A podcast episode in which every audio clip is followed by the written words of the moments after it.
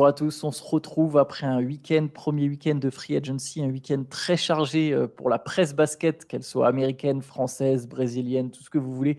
Il y avait beaucoup de transferts, euh, beaucoup de signatures. Shai, on a suivi ça évidemment. D'ailleurs, je vous invite à retrouver toutes les signatures, mais vraiment toutes les signatures sur basketsession.com. On va évidemment pas toutes les aborder euh, dans, dans ce CQFR du week-end. On va rester un peu sur les plus marquantes ou mmh. celles qui nous ont euh, qui ont retenu notre attention. Mais si vous voulez vraiment avoir un détail de tous les moves, tous les transferts, même euh, ce que ça donne niveau effectif pour chaque franchise, allez voir sur Basket Session. Il y a, une news qui récap tous les, tous les, tous les, toutes les moves, toutes les signatures. Il y en a une autre qui est le grand guide de la Free Agency avec tous les effectifs.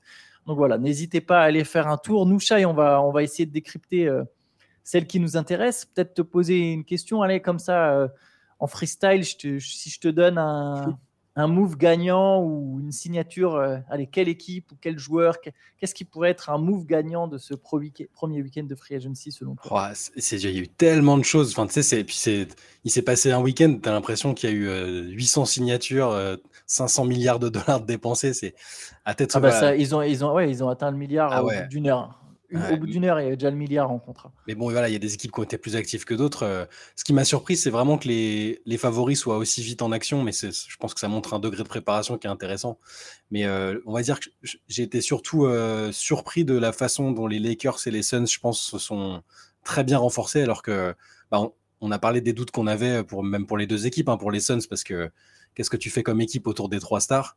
Comment tu te renforces avec euh, peu d'argent, peu de marge de manœuvre. Et les Lakers, avec les problématiques aussi salariales, bah, je trouve que les deux équipes se sont incroyablement bien renforcées, euh, avec des deals parfois super surprenants, je trouve. Je, pense aux Lakers, enfin Austin Reeves, tu sais, on, disait, ah, il y a bien une équipe ou deux qui vont venir troller les Lakers pour les faire cracher un peu, pour les faire monter proche des 100 millions. au final, prolongation 56 millions sur 4 ans pour un joueur qui était le deuxième ou troisième meilleur joueur de l'équipe la, plupart du temps pendant les playoffs. Euh, toutes les petites signatures qu'ils ont faites, euh, bah, euh, Gabe Vincent, c'est super pour les Lakers toujours. ils font revenir du Hachimura. Enfin, c'est très très bien quoi. Et pour les Suns, et, D'Angelo Russell, voilà, on en pense qu'on en veut, mais c'est c'est pas la star de ton équipe, et dans la rotation, ça reste quand même bien. Tu parlais de Torian Prince, je trouve aussi que c'est une recrue intéressante. Cam Reddish à la relance, peut-être, pour compléter l'effectif. Euh, Jackson Hayes aussi comme, comme grand euh, en troisième, euh, deuxième ou troisième grand, c'est pas, c'est pas vilain. Dans l'optique de renforcer l'effectif, je trouve que les Lakers ont, plutôt bien bossé et les Suns, c'est, je pensais vraiment pas qu'ils seraient aussi actifs tout de suite. Hein. ils ont entre les resignatures, Okogi, Damian Lee, et puis tous les tous les gars qu'ils ont fait venir, on, sent que c'était préparé parce que ça s'est vraiment enchaîné. Tu vois, Watanabe, Bates Diop, plus là la nuit dernière Eric Gordon, qui est, c'est super pour l'expérience et le le shoot, tout ça, c'est excellent. Euh, des, même des noms qui enfin qui parlent pas comme ça, Drew Eubanks, euh, les gens regardent pas forcément euh, les, saisons des équipes médiocres, mais je trouve que les. non, mais c'est vrai. Insinue que les Blazers étaient, étaient médiocres? Au hasard. mais je pense qu'au bout d'un moment, les gens se sont arrêtés de regarder les Blazers. Hein, c'est pas pour.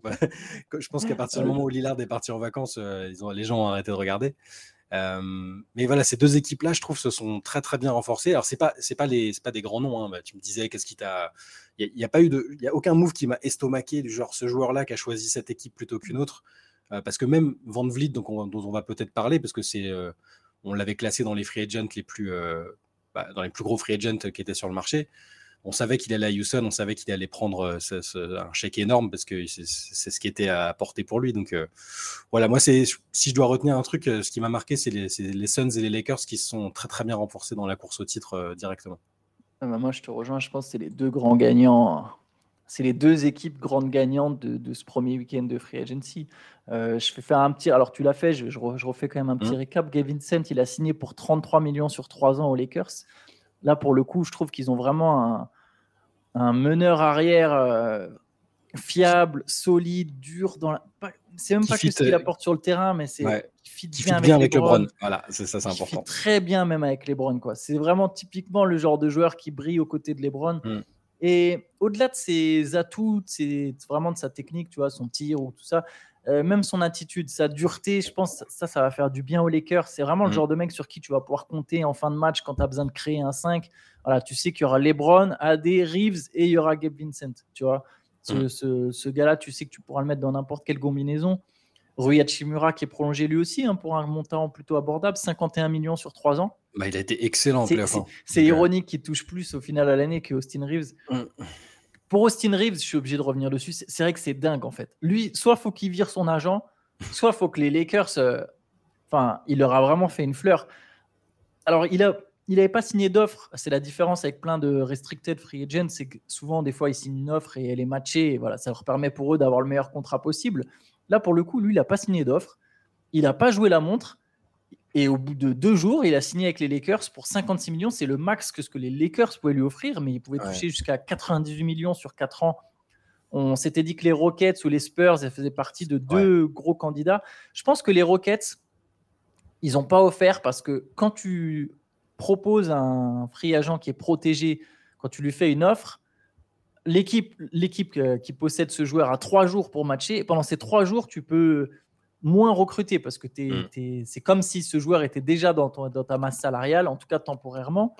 Et du coup, le problème, c'est que pour Houston, qui avait l'intention de signer Fred Van Fleet, qui avait l'intention de signer d'autres Ah, la, joueurs, car- la carte bleue, elle a chauffé chez les voilà, hein. exactement. Ouais. Ça, ils ont signé Dylan Brooke, Jock Landell, il y a plusieurs joueurs qui sont arrivés. Donc euh, bon, il y avait, il y avait, il y a- ça, ça les aurait bloqués. Donc bon, à la limite, je comprends que les Rockets n'aient pas fait cette offre. Par Mm. contre, je suis étonné que les Spurs n'aient pas tenté. Alors peut-être qu'ils sont en, en dark horse pour Damian Lillard. On n'a même pas ouvert sur Damian Lillard, je viens de me rendre qui- compte. Ouais. Mais bref, tout ça pour dire que c'est une très belle affaire de la part des Lakers, ça c'est clair. euh, C'est c'est incroyable d'avoir pu garder ce Reeves à, à ce prix-là. Et au final, les Lakers sont une meilleure équipe qu'en finale de conférence. Ils ont, et leur équipe aujourd'hui me semble mieux armée sur le papier que celle qui a perdu et qui est pourtant allée jusqu'en finale de conférence à, à l'Ouest. pour finir, pour finir sur eux, peut-être, euh, j'ai été très critique de Pelinka depuis son arrivée, euh, surtout avec les moves, euh, le move Westbrook, qui a été un peu désastreux sur ce qu'ils ont lâché et tout. Mais entre, entre la manière dont ils ont rebondi à mi-saison l'année dernière pour récupérer des, des joueurs et solder un peu tout ce qui avait été fait avant, et là, là bon, on les a pas vus en action, hein, mais l'effectif, déjà, je, je- je- au dé- au- sur la ligne de départ, je me dis les Lakers, ils sont pas mal armés, surtout que c'est pas terminé, ils vont peut-être encore faire des trucs, mais je me dis euh, c'est solide et j'ai un peu plus confiance en eux. Donc Pelinka euh, fait vraiment du bon job. Peut-être qu'il se fait un peu moins dicter euh, la, la ligne à suivre Ouais. par la team clutch, que, voilà. mais en tout cas, ouais, ouais, c'est vachement bien joué de, de ces deux-là. Et, et, pour les Spurs, je pensais aussi qu'ils allaient plus, euh, plus être actifs. Tu parlais des Spurs, parce qu'on voilà, mon Damien Lillard a demandé son trade. On sait qu'il a dit qu'il respectait beaucoup euh, l'organisation des Spurs. Euh, Traduction, euh, ça me dérange pas de jouer là-bas si on veut pas m'envoyer à Miami. Euh, je, pensais que les Spurs, avec les sous qu'ils ont, euh, la cette marge de manœuvre, je pensais les voir actifs. Et pour l'instant, c'est un c'est un peu discret. Moi, je crois que dans le podcast, j'avais dit ça, que, ça allait, que, ça, que pour moi, ils n'allaient pas signer des, des C'est exactement ce que tu avais dit. Je- je- moi, j'essayais de, euh, de leur dire pourquoi ils signeraient pas Van Vliet, pourquoi ils signeraient. Ben non, ils ont pris Mais par contre. Par contre, il y a un truc qu'ils peuvent faire. Alors, pareil, je pense que ce serait pas forcément le plus euh, le move le plus judicieux, mais ils peuvent méga accélérer leur timeline en faisant Lillard et une autre star derrière. Mhm. Euh, Donc, on va parler de Lillard, on est obligé. Lillard- Mais au, final, ça montre ça nous surprend pas. Mais Damien Lillard a quand même demandé son trade pendant le week-end. Je pense que c'est la plus grosse info du week-end. Et effectivement, on n'a pas commencé par ça. Vous êtes sans doute pas passé à côté. Mais effectivement, Damien Lillard a demandé à quitter Portland. Au final, il a attendu deux jours de free agency. On se Ouais, demandait bah- combien de temps ça allait durer. Au bout de deux jours, il a vu que Draymond Green était resté aux Warriors pour 100 millions sur 4 ans. Ils Il a vu que du côté euh, de Portland, il n'y allait pas avoir de grosses recrues. Il a dit Allez, c'est bon, j'arrête les frais. Il demande son transfert. Tou- Toujours cette idée de rupture euh, sur laquelle personne veut faire le premier pas. Je pense que là, les Blazers, ils ont mis le paquet. Ils se sont dit, bon, entre la draft d'un meneur qui est justifié, hein, Scott Anderson, je pense que tu es en troisième, il est dispo, tu dois le prendre. Euh, et puis le premier move, c'était Jeremy Grant, 160 millions de dollars, c'est ça? 160 Ouais. Bon, et, et alors, je, je suis 160 un- sur 50. j'a- attention, Jeremy Grant, c'est un des joueurs euh, pas- peu connus que j'adore dans la ligue. Je l'adore depuis Syracuse. C'est un mec que je, je trouve très, très sous-coté. Bon, là, avec son contrat, il va plus pouvoir être sous-coté. Ça va être Ah, bah. compliqué. mais, mais en soi, moi, c'est un joueur que j'adore et je n'ai pas été aussi estomaqué que d'autres par, le, le- par le, le montant parce que c'est un type qui est fort offensivement, fort défensivement. Mais du point de vue de Lillard, bah, bon, là, ils lui ont dit euh, voilà, voilà, voilà ce qu'on te propose pour te renforcer. Et, et là, il a dit bon, les gars, ok, je veux bien, c'est moi qui vais faire le premier pas, c'est moi qui vais envoyer le texto. euh, je pense qu'on devrait se séparer. Je pense que. après, par contre, c'est à se demander s'il n'a pas exprès d'attendre la re-signature de Jeremy Grant Hmm. pour demander son trade pour que Jeremy Grant puisse avoir son contrat max. C'est Ah, aussi une C'est possibilité. vrai, hein. c'est vrai que j'avais pas se vu dire, euh, ça, il ouais, est très pote avec Jeremy Grant et, Hmm. et voilà, de dire, bah voilà, tiens mon gars, c'est bon, t'as pris ta thune, maintenant je peux faire mon move. T'as t'as peut-être raison. Ça, ça peut être ça comme ça. Après, honnêtement, le contrat de Jeremy Grant, euh, une trentaine de millions l'année euh, pour, un, pour un joueur comme lui, sachant que le cap va augmenter, je pense que c'est pas si mal en fait. C'est un contrat voilà, pour les Blazers qu'ils arriveront de toute façon à refourguer à un moment. Je pense, en pense. quand tu es en dessous des 35 millions, tu sais, ça paraît fou de dire ça, mais ça, en fait, tu peux encore rééchanger. Il y a des équipes qui seront prêtes à. Comme j'ai dit, encore une fois, la hausse du cap fait que de toute façon, le salaire moyen augmente et tu arrives plus facilement à. Tu vois, Grant, ils pourront l'échanger contre deux joueurs ou des choses comme ça, le moment où ils ont. Peut-être même en cours de saison, hein, peut-être qu'en février, Jeremy Grant, il sera, il sera transféré. Bah c'est ouais, une option à garder. C'est un ailier, c'est un ailier pas encore trentenaire qui met 20 points par match et qui défend super bon en défense sur son poste. Enfin, franchement, c'est pas, c'est pas scandaleux. Enfin, c'est c'est beaucoup d'argent. C'est juste que c'est, des montants avec lesquels on n'est pas, on n'est peut-être pas encore à l'aise, tu vois. Mais c'est pas, je n'ai pas trouvé ça scandaleux. C'est juste que forcément du point de vue de Lillard, à, à moins que ce soit la version que tu as évoquée, euh, qui, où il voulait euh, mettre bien son pote, mais euh, je peux comprendre que bah, c'est pas non plus le signe de, on est ultra ambitieux, on va remonter tout de suite, on va être des contenders grâce à cette prolongation. quoi. Mais je pense que Lillard, il voulait Grant. Je pense que même il aurait voulu garder Grant, mais avec un autre joueur en fait. Que Ouais, ce soit. Grant et, une- et il a vu dès le début du marché que ça serait, ça allait, Ouais. ça allait pas être le cas. Je pense que de toute façon il le savait déjà. Je pense ça fait un moment. En fait, à partir du moment, je me souviens quand on avait commencé à réfléchir à quelle star pourrait venir à Portland, on était déjà plus ou moins arrivé au constat de non mais en fait c'est pas possible. pas possible. Et donc, du coup, la seule issue euh, qui est quasiment inévitable, c'est Damien Lillard qui part. Donc là, à partir de là, je pense que les Clippers sont une équipe à surveiller. D'ailleurs, c'est pas une source. hein, pas- Il n'y a pas Source- d'inside. mais, mais, euh, mon mon gut me dit que les Clippers peuvent récupérer Jeremy Grant en février en l'échange de Terrence Mann ou, ou un mec comme ça. Un jeune, tu vois, faudra la, faut- Terrence Mann et un autre gars. il y a- surtout si les Clippers n'arrivent pas à faire Lillard. Parce qu'on peut parler des équipes intéressées par Lillard. On sait qu'il y a le Mhm. Heat, il y a les Nets, il y a les Spurs en Dark Horse, il y a, Bon, lui, il il veut Miami assez, il, il veut Lui, il veut Miami assez Miami. clairement. hein, mais si Miami, c'est l'offre la moins. Alors, ça peut se faire avec euh, dans un trade à trois équipes. hein, c'est ce qui se dit un peu parce que en one-one, c'est c'est compliqué quand même. Enfin, la contrepartie, euh, la fanbase des Blazers euh, en récupérant Tyler Hero et même beaucoup de pics et des choses. Enfin, ça, ça peut Sachant qu'ils un n'ont peu- pas beaucoup de pics, le hein. sachant qu'ils n'ont pas beaucoup de pics. Donc ce serait vraiment euh, faire une fleur à Lillard. Et là, jusque-là, depuis sa demande de trade, c'était plutôt on va travailler en bonne intelligence pour le satisfaire Mm. et machin. Cette nuit, c'était euh, les Blazers n'arrangeront aucunement Damien Lillard. Parce que peut-être qu'ils ont commencé à recevoir des offres d'autres équipes qui étaient intéressantes. Euh, bah, on parlait des Spurs qui sont peut-être sur le coup. Euh, Brooklyn peut faire une super offre et, et tout de suite le recruter aussi, je pense. Hum, Et tu parlais, tu parlais des Clippers aussi, c'est ça? Les Clippers sont intéressés, mais les Clippers n'ont rien à offrir. offrir. euh, Ils n'ont pas de tour de draft. Ce qui est intéressant pour les Spurs, en fait, c'est que ce que je parlais de méga accéléré, c'est qu'ils peuvent faire Lillard. Et en fait, ils ont suffisamment d'assets et de jeunes pour tenter directement un Siakam ou quelque chose comme ça, tu vois. Mm. Euh, parce que je sais pas si tu comprends la direction prise par Toronto, mais pour moi, ça n'a aucun sens. Les mecs n'ont pas voulu transférer leur star, tout ça pour derrière euh, perdre Van Fleet et re-signer Poeltl sur 80 mi- pour 80 millions Ouais, et avoir une équipe qui est déterminée à jouer la 9 place. On dirait que Chicago et Toronto. euh, vont fusionner bientôt. Ouais, bah c'est bien. S'ils faisaient une équipe à eux deux, ouais, là, ça jouerait les playoffs, quoi. Ils sont condamnés à s'éliminer euh, l'un et l'autre au play-in euh, année ça après devient, un année. peu, ça devient un peu récurrent de perdre les joueurs majeurs à Toronto en, en, en fin de contrat sans, sans contrepartie, sans qu'il y ait de trade. Donc, euh, il faudra voir aussi ce qui se passera avec euh, Aninobi, tout ça. Mais ouais, je suis, ça fait partie des équipes, je comprends pas trop euh, la direction. euh. Ah bon, après, il est un peu tôt et Masai Ujiri, il est, il est capable de bien des choses, mais euh, ça fait partie des équipes un peu, euh, un, peu mystiques. Bah, on parlait des Rockets aussi, un peu, on sait pas trop ce qu'ils veulent faire entre les, les énormes contrats donnés à des joueurs. bon, Van Vliet, c'est un très solide joueur, hein, mais tous les autres, tout l'argent un peu dispersé par-ci par-là, ça, veut dire quoi alors qu'il y a énormément de jeunes Tu fais quoi? Tu, tu, tu joues tout de suite les playoffs tu... Enfin, c'est très bizarre. On peut parler un peu des Rockets. Donc, ils ont récupéré Dylan Brooks pour un montant que j'ai oublié, je crois que c'est 80 millions. 80 Ouais. millions sur 4 Sur- ans sur pour Dylan ans, ouais. Brooks. Donc, il a touché ses 20 millions à l'année qu'il voulait. Mm. Euh, Jock Landell, 32 millions sur 4 ans, c'est beaucoup, mais il n'y a que la première année qui est garantie. Ouais, ça, Donc, ça en va. gros, c'est la carotte pour le faire venir et essaye de. Voilà, joue bien et tu gagneras ton contrat. Fred Van Fleet, qui lui prend un, un somme astronomique, c'est 130 millions sur 3 ans, c'est ça c'est ça, je dis pas de hein. bêtises, 130 euh, millions sur 3 ans, donc 43 millions l'année pour Fred Van Fleet. Mais que sur 3 ans, donc lui-même quand même s'est dit, bon, je peux me sortir de ce bourbier pas trop tard si jamais. Mm.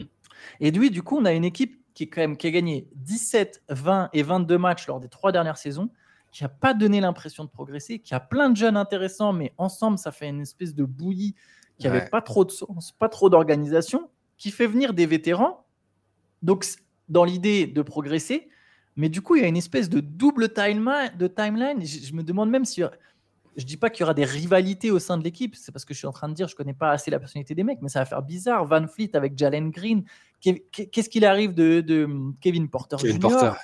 Amen Thompson, il se retrouve bon. Euh, c'est Amen Thompson C'est Amen, qui est là-bas, ouais. ouais. Amen Thompson, il aura tout de suite Dylan Brooks autour de lui. Est-ce que c'est le meilleur mentor? Il, y a, deux scénarios en fait. C'est soit. J'ai du mal à comprendre. C'est soit c'est super bien vu et ils se disent avec euh, Ime Udoka, tout le monde va marcher en, rang. Euh, les, les, les, jeunes joueurs qui étaient un peu euh, freestyle, type Jalen Green, Kevin Porter, vont. Bon, Jabari Smith, il a eu un peu de mal, mais je l'ai trouvé plutôt correct sur la deuxième partie de saison. mais ou soit donc ces joueurs-là, ils vont prendre du, ils vont prendre un peu d'expérience et puis le fait qu'il y ait des vétérans, Van Vliet c'est solide, Dylan Brooks, bon, il a son caractère, mais je pense que c'est très sérieux aussi. Euh, ils ont pris des, un Jeff Green aussi, tu vois. Jeff Green, ouais. gagné le titre. Euh, euh, ça peut très bien fonctionner d'un coup et l'équipe et les, les, jeunes joueurs avec ce talent-là deviennent tout de suite bons. Et autour, c'est les vétérans. Il y a, il y a Shengun aussi, hein, quand même. Moi, j'adore. c'est ça. Il y a, on dirait qu'il y a deux équipes, une équipe de vétérans et une équipe de jeunes, en fait. J'aurais été immédiatement pessimiste si ça n'avait pas été Udoka, mais je pense qu'Udoka est un très bon coach et que ça peut, euh, indépendamment de l'histoire qu'il y a eu à Boston, euh, mais et que j'envisage un scénario où ça peut marcher. Après, il y a aussi le scénario où c'est la cata totale et où, où Van Vliet, au bout de trois mois, il se dit qu'est-ce que je suis venu foutre là? Euh, et où tous les autres vétérans, Brooks et Jeff Green et tout, se disent la même chose. Parce que c'est des joueurs qui n'avaient pas eu vraiment de cadre avant, Green et Porter et tout, qui faisaient un peu ce qu'ils voulaient. Effectivement, il y a ce changement de cadre et de hiérarchie qui va être intéressant à observer. Euh, mais ouais, pour moi, il y a deux scénarios. Je ne sais pas lequel euh, sera en, en, vigueur, mais. Euh, je pense qu'il y a au moins deux des joueurs signés par Houston qui va changer d'équipe en cours de saison. Ah, tu parles dans les Van Vliet et tout là? Peut-être pas Van Vliet parce que c'est trop lourd comme contrat, mais Jeff, hmm. Jeff, Green, je le vois pas finir la saison à Houston. Mm-hmm. Ah, au, bout de, au, bout de, cinq mois, il aura envie de redevenir compétitif. J'ai du mal à comprendre. Moi, je comprends pas la direction. J'ai l'impression qu'ils ont construit une équipe qui effectivement va, va moins perdre, mais qui va pas gagner non plus en fait. Encore moins dans cette conférence Ouest. Donc c'est vraiment, j'ai du mal à piger la direction, mais bon, au moins il y a, y a, un semblant de compétitivité et il y a effectivement, comme tu l'as dit, ça ajoute des vétérans, des mecs qui peuvent servir de modèle un peu à Jalen Green et tout, mais j'ai Amen Thompson. Mais j'ai du mal à comprendre. C'est dire, en fait, même là sur les ailes, il y aura un des deux qui sera remplaçant entre Amen Thompson et Dylan Brooks. Donc, soit tu mets sur le banc le mec que tu viens de drafter en 4, soit tu mets sur le banc un mec que tu viens de prendre pour 20 millions. Quoi. Avec Udoka coach, en coach, c'est pour moi, enfin, c'est sûr que Dylan Brooks va jouer et que Thompson va sortir du banc. Enfin, je, sauf s'il a, s'ils sont dans une optique de semi-tanking, mais je vois pas Udoka accepter un projet où il. Enfin, je, sais pas. On n'est pas dans les trucs, mais je, vu la nature du coach, je pense qu'il va quand même essayer de mettre la meilleure équipe possible à chaque fois. C'est, t'as raison. L'ironie, c'est que j'ai l'impression que c'est quand même trop faible pour jouer les playoffs. Mais bon, on verra. L'intersaison n'est pas terminée. Euh. J'avoue que moi, perso, c'est le move qui m'a le plus surpris. Je sais pas s'il y a d'autres choses qui t'ont surpris ou qui t'ont. Si, je sais que dans les commentaires, on dit souvent que qu'on s'acharne sur Kyrie Irving, par exemple. Je, sais que c'est revenu récemment euh, parce qu'on en parle souvent. Euh, été surpris quand même. Je, et, c'est, je veux pas que vous croyiez qu'on est tout le temps négatif avec Kyrie. Hein. Je répète que c'est un joueur qu'à la base j'aime beaucoup, même une personne qu'à la base j'aime beaucoup, mais que c'est bon là, c'est devenu incontrôlable euh, et c'est devenu un joueur pas fiable. Euh, il a signé Dallas, lui a donné trois ans de contrat. Trois ans de Kyrie, il a trois ans pour faire des pour, pour, sortir du, de, des rails quoi. C'est, je, le vois peut-être comme ça. Je, trouve que. Ah, tu veux dire c'est trop? C'est trop. Moi, moi, je, moi, moi, je, trouve que c'est déjà prêt. Moi, je trouve que c'est une bonne. Enfin, c'est bien qu'ils aient réussi à. Non, pas, c'est-à-dire que Bon, lui, c'est Le hein. garder, c'est génial. Hein. Lui, c'est génial mais, pour lui. Mais hein, je pense qu'il y avait un scénario pire, en fait, où il prenait 4 ou 5 ans tu vois, de, de contrat max. Non, mais en plus, il se, il se, battait contre personne, a priori. Là. Il n'y a personne qui. C'est ça. En fait, j'étais surpris que ça se fasse aussi vite, même si on sait qu'il voulait le re-signer. Lui, il disait que sa priorité, c'était Dallas, je comprends. Mais trois, voilà, tu t'engages sur trois ans avec un joueur qui n'a pas été fiable depuis quoi, six ans? 5-6 ans? Ouais, depuis, depuis, son départ de Cleveland. En fait. effectivement, ça semblait peut-être inévitable, mais je, aussitôt et sans. Je sais pas. Après, c'est parce que je pars du principe qu'il n'est pas adapté à cette équipe et qu'à moins de construire un truc vraiment différent autour, il, ça ne fonctionnera pas. Enfin, pas autant qu'il l'espère. Mais trois ans pour autant, alors que j'ai l'impression qu'il n'y a personne qui s'est mis dans la balance en face pour essayer de, la tirer, je, trouve que c'est beaucoup. Quoi. Je, me dis, trois, ans de Kairi, c'est pas simple. Et puis après, pour le retrader, imagine si ça se repasse mal. Quelle que soit la raison, ça peut juste être un mal-être ou, il est, ou alors il est pas, le fit n'est pas fou. Je parle même pas de trucs aussi, aussi dingues que, que ce qui s'est passé les dernières années. Hein. Je parle juste de juste d'un fit discutable et de que lui ne se sente pas bien là-bas. C'est très possible, ça peut arriver. Eh, trois ans et, et, tu, le, tu le, comment tu le retrades après? Tu peux pas. Après, c'est terminé pour moi. Parce que pour le coup, il prend quasiment le max. Il prend un poil moins que le max, je crois. Mais bon, il a 120 millions euh, sur 3 ans, quelque chose comme ça. J'ai beaucoup de Mais, mais ils, ne sont toujours pas renforcés. Si, moi, j'aime bien ce qu'ils ont fait autour. Ils ont pris Dante Exum, euh, Seth Curry, je, trouve que c'est des bons. En fait, c'est des moves qui vont dans le sens de l'équipe qui est en place. Je trouve que l'équipe qui, qui, est mise en place, elle est cohérente. Il y avait Rishon Holmes le soir de la draft, ça donc devient mmh. donc leur pivot, rim runner qui va poser des écrans, protéger le cercle, qui va combiner avec Doncic, qui va bien marcher avec Kyrie aussi. Cette Curry, shooter parfait euh, pour sortir du banc et pour jouer avec l'un des deux de préférence avec Doncic. J'ai l'impression qu'avec Kyrie, ça fera trop petit. Mais voilà, euh, tu joues à Doncic, Curry, c'est intéressant d'avoir un shooter comme ça. Et Dante Exum, je pense que c'est potentiellement une bonne pioche. Le mec qui a été bon en Euroleague, qui s'est relancé, qui a le profil capable de bien défendre, à la fois de porter la balle, couper. Ça, moi, j'aime toujours... le recrutement, je le trouve intéressant. Il, manque toujours. Euh, bon, et tout, ils, ont, ils, ont, signé Dwight Powell aussi. Ouais. Pour 3 ans et pour un contrat plus connaître, 12 millions.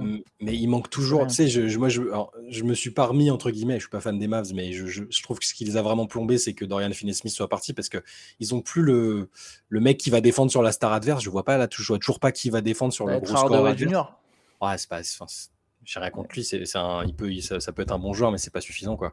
Je, quand je, regarde leur effectif, ouais, je vois beaucoup de talent offensif. Je vois Doncic, je vois Kyrie. Euh, il y a un peu de shooter, Hardaway. Les jeunes de l'année dernière, Josh Green, Jaden Hardy, c'est bien. Hein. Cette Curry, c'est. Ah, c'est Josh Green aussi, Ouais, peut-être Josh Green. Il faut, faut, voir la progression. Euh, il faut voir si Maxi Kleber est moins blessé, euh, ce que donne le, rookie Lively. mais je sais pas, je, suis peut-être excessivement pessimiste et, ils vont très bien marcher et je leur souhaite, mais je ne suis pas encore convaincu par leur, par leur free agency. Je pense qu'ils seront pas mauvais. Après, oui, je vois ce que tu dis. Il n'y a pas le move. Euh, en fait, de toute façon, à partir du moment où ils ont fait ce trade pour Kyrie, euh, le move de la free agency, c'était garder Kyrie. En fait, ils ont condamné. Euh, hmm. Il y avait une. Le monde bien, ça aurait été éventuellement de laisser partir Kyrie pour prendre Van Vliet. Mais même ce débat-là, pour moi, il se discute parce que, en vérité, je, je comprends. Nous, voilà, on a nos, nos réserves sur Kyrie Irving pour son attitude mais je peux tout à fait comprendre tous ceux qui vont dire bah non, je préfère avoir Kyrie Van Fleet parce qu'il y a quand même plus de talent en fait. Et, mm. bon, je ne fais pas partie. voilà, je, je serais pas. S'il y avait un débat, je serais plus sur prendre Van Vliet, mais je comprends tous ceux qui, qui miseraient sur Kyrie Irving. Je, peux comprendre.